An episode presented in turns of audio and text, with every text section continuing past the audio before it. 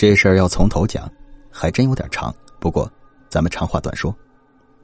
大概五年多以前，秋二经人介绍娶了现在的媳妇儿竹子。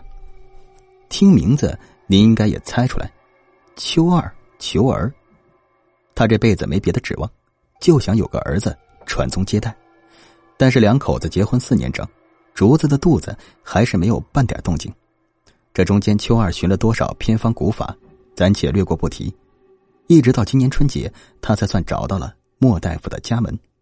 简单问了问情况，又上门看了眼竹子，莫大夫就告诉秋二，他这媳妇儿气虚血寒，注定生不出孩子。秋二当时的第一个想法就是休了这媳妇儿另娶，但一是找不着合适的，二是家里条件不允许。正当他心灰意冷，以为自己要断子绝孙，莫大夫又忽然告诉他：“我有个法子能让你抱上儿子，但这可能要搭上你媳妇儿一条命啊。”这秋二也是心狠，听着自己还能有个儿子，连犹豫都没有，立刻就点头答应。莫大夫于是从口袋里掏出十张纸钱给他，让他到乱葬岗子里去找那没有碑的坟，在那前头把纸钱点着，扔到半空。如果落地之前这纸钱全都烧成了灰，就把这坟里的骨头起出来。只要将这骸骨烧成灰，全副给他媳妇儿吃下去，就能在他肚子里孕育一股生气。到了十个月，自然而然能生下一个大胖小子。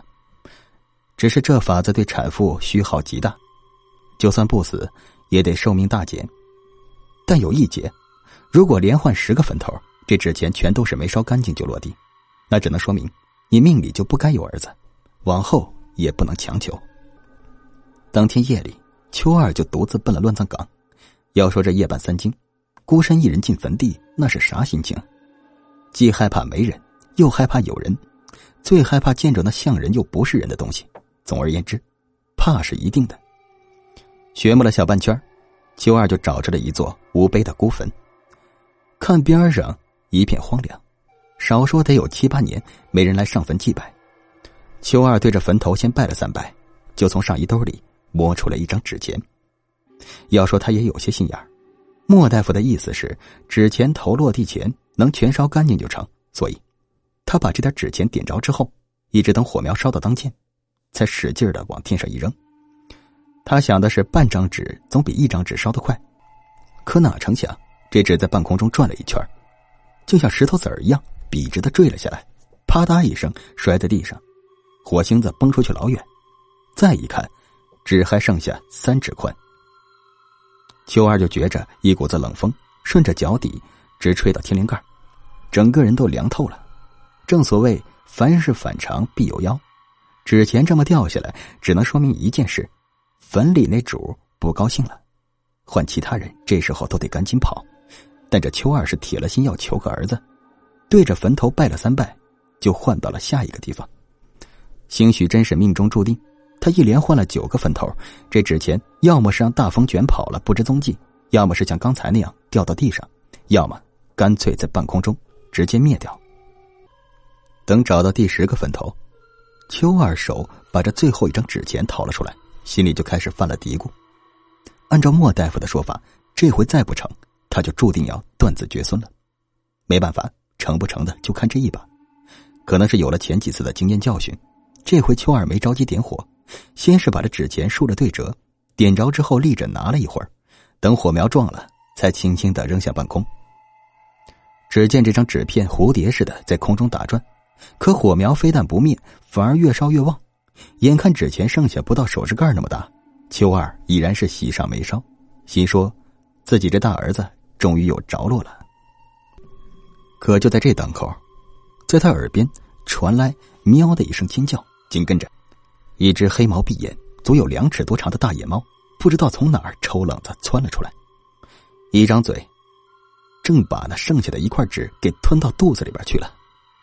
下一个瞬间，黑猫还没来得及落地，在半空中腾的烧了起来，那火苗都是绿色的，而且这团火一直悬在半空，只等到把黑猫烧成了粉末，才算。消失的无踪。后边的故事不说，列位也能猜到。秋二终究是硬着头皮把这坟里的骨头给挖了出来，因为莫大夫说，只要纸钱落地前烧光就成。所以他就把遇着黑猫这事儿给瞒了下来，一直到今天，才算吐露实情。听完这一大片话，莫大夫长叹了一声：“唉，这就是命啊。”秋二忙问：“这是咋回事？”莫大夫就告诉他：“那天他挖回来的尸骨，生前肯定是大奸大恶，死后也是个冤魂恶鬼。至于那只野猫，兴许上辈子受过秋二的恩惠。”所以才拿自己的命去提醒他别动这坟里的东西，但是秋二全当没看见。就是从那天开始，这鬼就缠上了秋二。按照莫大夫的说法，这鬼跟着他也没别的目的，就是要等竹子生产那天附体在那娃娃身上，如此就能还阳。这还不同于一般的借尸还魂，相当于佛教中的涅槃，能得着大法力。有个成语叫“呆若木鸡”。形容这时候的秋二再合适不过了。听完莫大夫这篇话，我愣在原地足有一刻钟。等缓过神来，问的第一句话就是：“我这娃还能保住不？”莫大夫点点头：“我尽量。”又让他先回家，等明天晚上他喂完媳妇吃药再来找自己，到时候再商量对策。秋儿也只能点头答应。咱们有话则长，无话则短，只说这第二天夜里。莫大夫带着秋儿来到一个十字路口，随身还带着两大捆纸钱和一个泥盆，说是要拜四方。等到了地方，把泥盆放好，莫大夫就让秋儿面朝北跪下烧纸。只要这两捆纸钱能无风无浪的烧完，那鬼往后就不会再缠着他，他那孩子也能顺利降生。对秋儿来说，孩子比天大，只要能抱上儿子，让他死都行。二话没说就跪倒在地，莫大夫就站在他身边，拿个铃铛不住的摇晃，像是在招魂一样。猛然间，也不知道从哪儿刮过来一股邪风，那泥盆紧跟着就跳了一下。莫大夫冲着秋二一点头，意思是鬼来了，赶紧送钱。秋二这边连忙抓过一把纸钱，拿洋火点着了，就恭恭敬敬的放到了泥盆里头。